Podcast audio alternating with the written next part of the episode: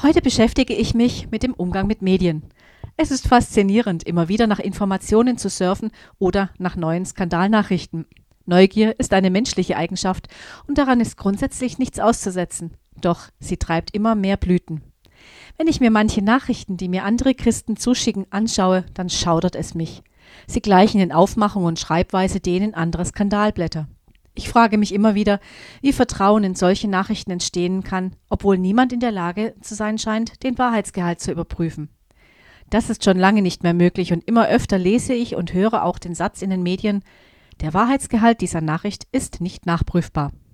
An was sollen wir uns also festhalten?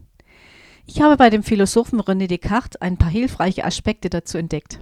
Er ist ein Kind des 16. Jahrhunderts und hat es trotz der absoluten kirchlichen Macht geschafft, sich einen gesunden Zweifel zu erhalten. Das brachte ihm allerdings nach seinem Tod das Verbot sämtlicher Schriften ein. Hier also die Aspekte. Man könnte sie auch als Schritte bezeichnen.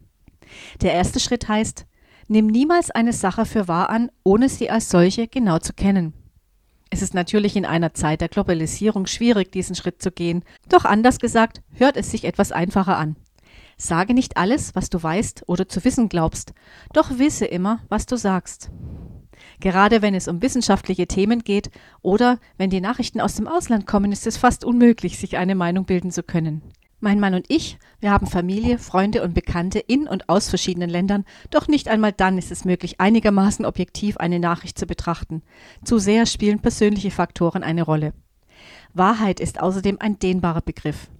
Wenn Jesus sagt, ich bin die Wahrheit, dann heißt es für uns, wie Paulus sagt, mein Erkennen ist nur Stückwerk.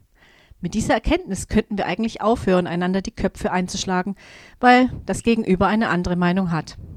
Außerdem finden wir solch ein Verhalten überall in der Gesellschaft. Wenn wir uns darin der Gesellschaft gleich machen, machen wir keinen Unterschied mehr und die Ausstrahlungskraft eines Evangeliums der Liebe ist gleich Null. Bis gleich nach der Musik.